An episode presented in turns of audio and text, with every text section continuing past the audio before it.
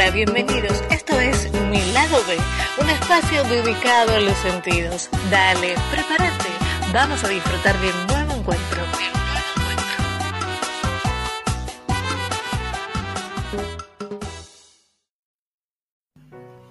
¿Qué tal? ¿Cómo están? Bienvenidos al cuarto episodio de Mi Lado B Podcast. Y mm, como sabrán, o, no, se estarán enterando en este momento, hace unos días Mi Lado B, el blog, como, como lo conocen, cumplió cuatro años de vida y, en eso de repasar, ir a buscar estadísticas, este, recorrer las notas más leídas y demás, me detuve en, la primer nota que escribí, en la primer nota que está subida al blog, que no es, este, no forma en realidad parte de mi lado B, sino que, fue escrita en mayo del 2014 para, en ese momento, el enólogo argentino. Y mm, y trata sobre no turismo. ¿sí? Cuando, cuando en ese momento la gente del enólogo argentino me propuso escribir una nota, venía con, una inquietud y era que eh, al momento de buscar información acerca de bodegas, de, ruta del vino, de, facilidades, de, tener datos como para armar un, recorrido, eh, era bastante difícil encontrar un repositorio, un directorio de bodegas en donde yo pudiera contar con información acerca de las más de 200 bodegas que ofrecen algún tipo de actividad y que podríamos denominar enoturismo. ¿sí? Eh, degustaciones, visitas a bodega, eh, gastronomía, restaurantes, eh, recorridos por los viñedos en bicicleta, en globo, eh, eh, cabalgatas, etc. ¿sí? Em, algunas incluso ahora ofrecen hacer el propio blend, jugar con, etiquetas y demás. Pero en ese momento la, la idea con que armé la nota fue decir, bueno, cuál fue mi experiencia al intentar eh, querer por mi cuenta armar una, ruta al vino. Entonces, claro, uno planifica y depende de, la locación donde vas a estar parando, el, hotel, la cabaña, el, camping, ¿sí? O, el lugar donde estés alojado. Argentina país muy extenso y las distancias son extensas. Entonces, trata de optimizar tiempos y decir, bueno, me armo una ruta en donde pueda visitar determinadas bodegas, donde pueda realizar alguna actividad en determinadas bodegas, pero que las mismas estén más o menos equidistantes o, o, a lo mejor puedo hacer una bodega a la mañana, puedo parar en otra, almorzar, hacer otra la tarde y terminar con eh, no sé, disfrutando de un atardecer en una cuarta. Pero para eso eh, yo necesito tener datos, eh, dirección, la ubicación en el mapa, qué ofrece, teléfono, si hay que hacer reservas, un, mail de contacto y demás. Y la realidad es que si yo quisiera hacer eso, ¿sí? o incluso las quisiera ver ubicadas en el mapa, se me dificulta mucho encontrar un sitio en internet o, alguna, alguna, base de referencia. Entonces en esa nota lo que, lo que había hecho, había justamente ido a, recorrer eh, páginas, bases de datos y demás. Claro, el tema es que pasaron cinco años casi desde aquel momento y me pareció una buena oportunidad decir, bueno, vamos a hacer un repaso de aquella nota que había escrito y, veamos en qué estado se encuentran esos, esos links que había recomendado, esos sitios que había recomendado como posibles fuentes de información. Bueno, la, la noticia es que no, me encontré con un buen panorama, ¿sí? Em, sitios como rutas gastronómicas del gobierno de Mendoza, eh, sitios como Wine Sur, como Wine Map Online, ¿sí?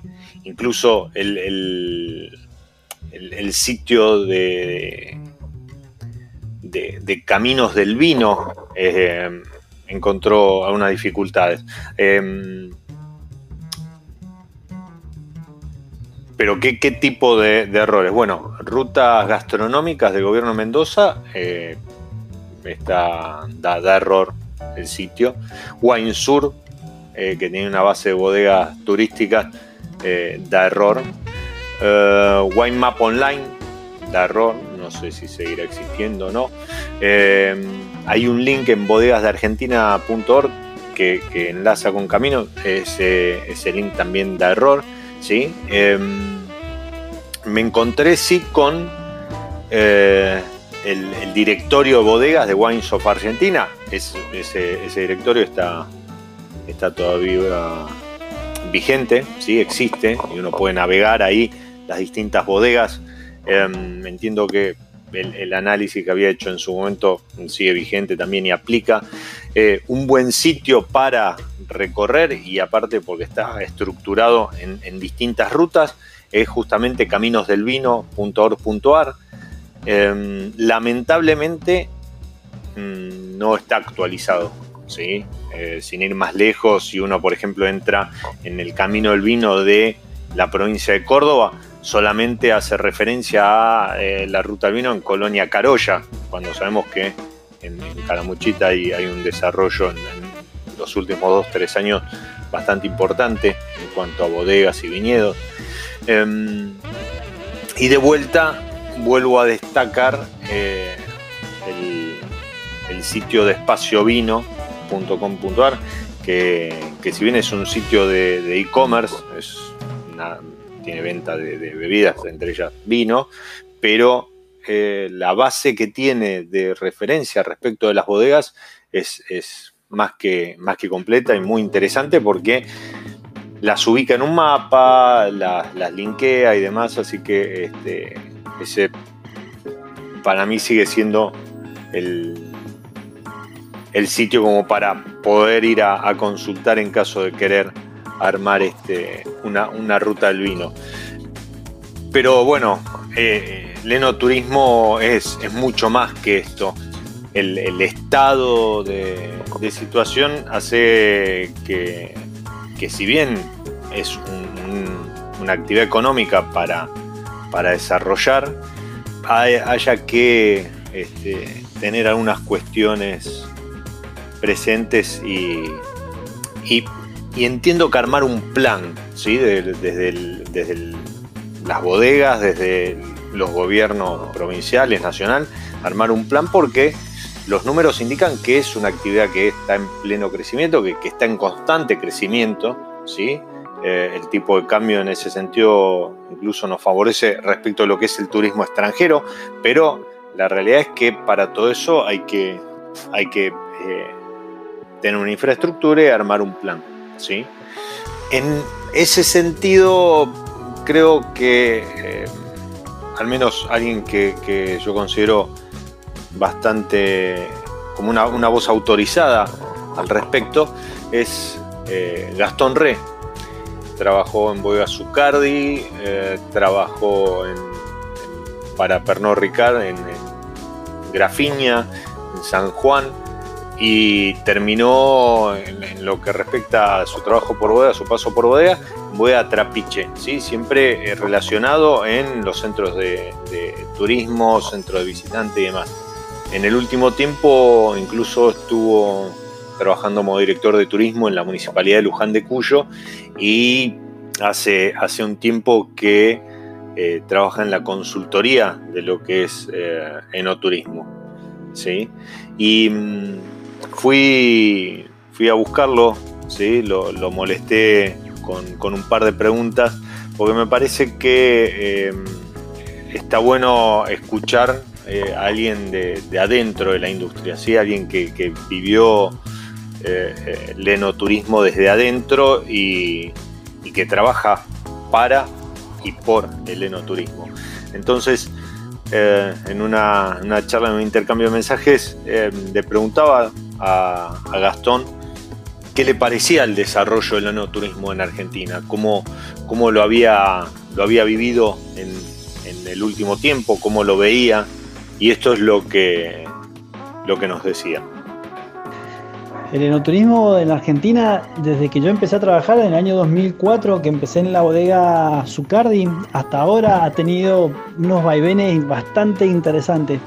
En esa época que habíamos salido del 1 a 1, eh, había mucho, mucho extranjero, más que nada americano, que venía con sus dólares, que bueno, se quedaba bastante tiempo y demás. Y obviamente eh, temporadas muy marcadas eh, noviembre, diciembre hasta marzo. Después de marzo, abril, Semana Santa, mayo, junio se moría, pero se moría literal, no venía nadie, nadie. Y julio, con vacaciones de invierno, explotaba de nuevo con lo que es el, digamos, el turista nacional. ¿Qué pasó? A partir del 2008, 2009, el turista americano dejó de venir y empezó a venir el turista brasilero ese brasilero, el paulista más que nada, que estaba empezando a tomar mucho vino de calidad, de distintas bodegas, eh, brasilero que conocía regiones vitivinícolas de Europa, Estados Unidos, eh, muy buenos tomadores de vino, comparaban constantemente nuestros vinos con los de otras regiones, muy conocedor y de mucho poder adquisitivo. Y, los, ¿Y qué pasó? Ahí ya la, la, temporada empezó como a suavizarse. El mayo y el junio ya no era tan fuerte la baja. Como ya empezó a haber mucho evento corporativo también en bodega. Siempre lo hubo, pero ahí como que se acentuó. Que sé, acá hay bodegas como séptima que por ejemplo tenían eh, casamientos, cumpleaños y tenían los fines de semana bloqueados hasta un año para adelante. Ahora dejaron de hacer eso, pero esa, ese tipo de eventos, pero pero hasta hace no mucho se tenía todos los fines de semana, viernes y sábado y hasta a veces domingos bloqueados. Y ahora el enoturismo es, es diferente, es un motor del turismo local. Eh, Mendoza antes su turismo era la, en la Concagua y ahora te das cuenta que el enoturismo lo hace, digamos, distintas regiones y otras provincias, Entre Ríos, eh, Córdoba, eh, lugares no tradicionales en lo que es el turismo del vino, que están haciendo muy buenas propuestas eh, enoturísticas y se está relacionando mucho con la enogastronomía.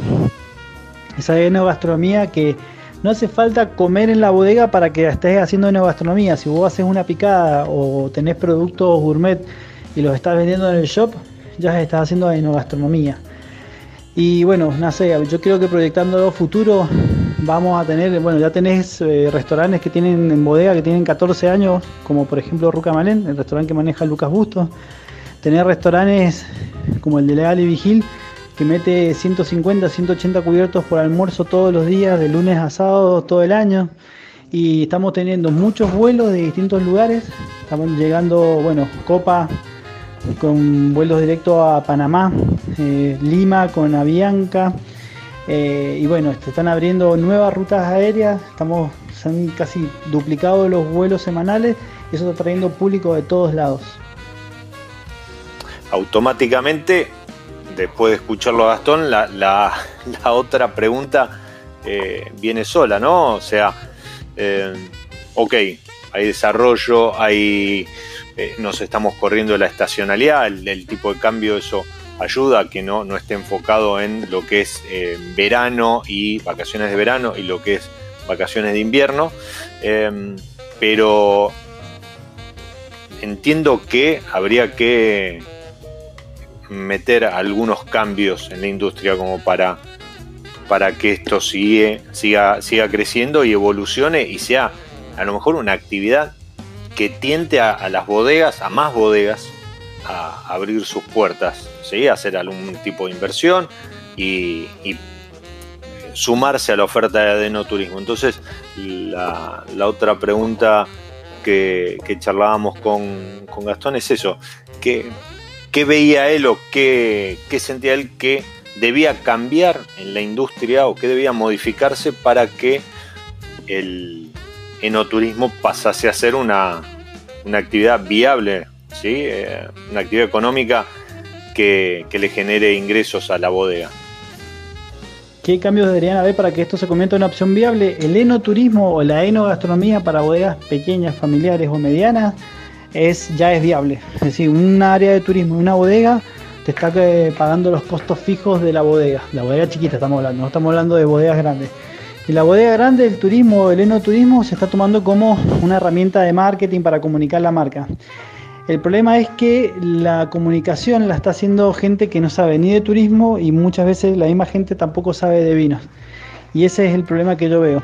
Eh, están manejando áreas que crecen desde, desde gente que no tiene mucha experiencia.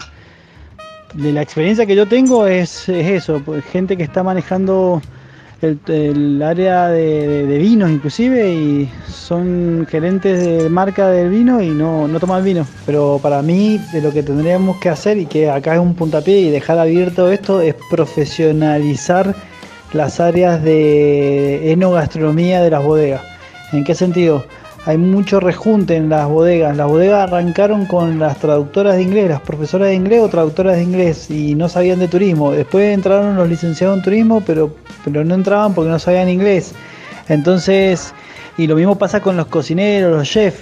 Entra gente a trabajar que tiene, digamos, un expertise en otras áreas, hotelería, gastronomía, pero no en bodega. Y me parece que es como muy nuevo todo esto como la carrera de sommelier. La carrera de sommelier hace 18 años atrás, 19 años atrás no existía.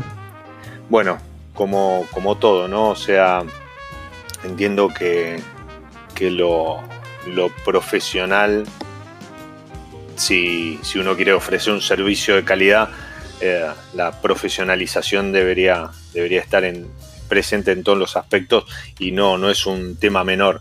Pero bueno, creo que, que ahí las escuelas de, de, sommelier pueden, pueden aportar eh, su granito de arena y, e incluso las, las instituciones asociadas al vino en Argentina deberían eh, ofrecer algún tipo de capacitación, talleres y demás que, que aporte y que atraiga a profesionales de otras industrias, de otras áreas, de otras actividades, pero que logren tener un enfoque de enoturismo. ¿sí? Yo les voy a, mm, antes de despedirme, les voy a dejar ahí en la, nota, en el post del blog, una lista de, bodegas ¿sí? de, con, sus datos que ofrecen actividades de enoturismo, este, algunas em, eh, van a encontrar eh, algunas que tienen incluso alojamiento, que tienen muy buena gastronomía, ¿sí? Em, tienen actividades para toda la familia y demás, como para, para, que tengan ahí a mano si es que están armando vacaciones o van a aprovechar la, eh, la escapada, el fin de largo de, carnaval, Semana Santa o, cualquier otro momento en el cual se quieran dar una vuelta y, conocer un poco las regiones vitivinícolas argentinas.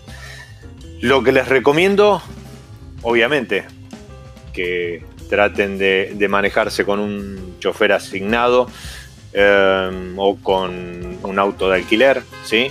Si es la primera vez que van a hacer visitas a bodega, a lo mejor les conviene esos primeros palotes hacerlos con, algún eh, tour, algún, alguna excursión o incluso eh, bus vitivinícola, por ejemplo, que hay en Mendoza, que si bien tienen ya un, programa armado, pero bueno, para, para, el que recién se inicia le puede venir muy bien. Si tienen conocimiento, si ya están metidos en el mundo del vino, la recomendación es que eh, contacten a, referentes, contacten a amigos, vinotequeros y demás que, les puedan dar una mano al momento de, establecer eh, un, vínculo con, la gente de, las bodegas y obviamente recomendaciones para, para que puedan armar el mejor plan y su propia ruta al vino. Eh, yo los despido, le agradezco muchísimo a Gastón el tiempo. La realidad es que es una muy buena opción para acercarse al vino, recorrer las regiones y entrar en contacto con el viñedo, con, la gente que lo produce y demás. Es una experiencia que, les puede cambiar la, mirada sobre, sobre nuestra vida nacional. Que ya además está comenzando su vendimia 2019, así que eh, hay que aprovechar antes que la locura llegue a las bodegas y, se puedan visitar. ¿sí? Los despido hasta el próximo episodio de Mi Lado B Podcast. Copa en mano, nos seguimos escuchando o leyendo. Que disfruten. Nos encontramos en cualquier momento en otro nuevo episodio de Mi Lado B.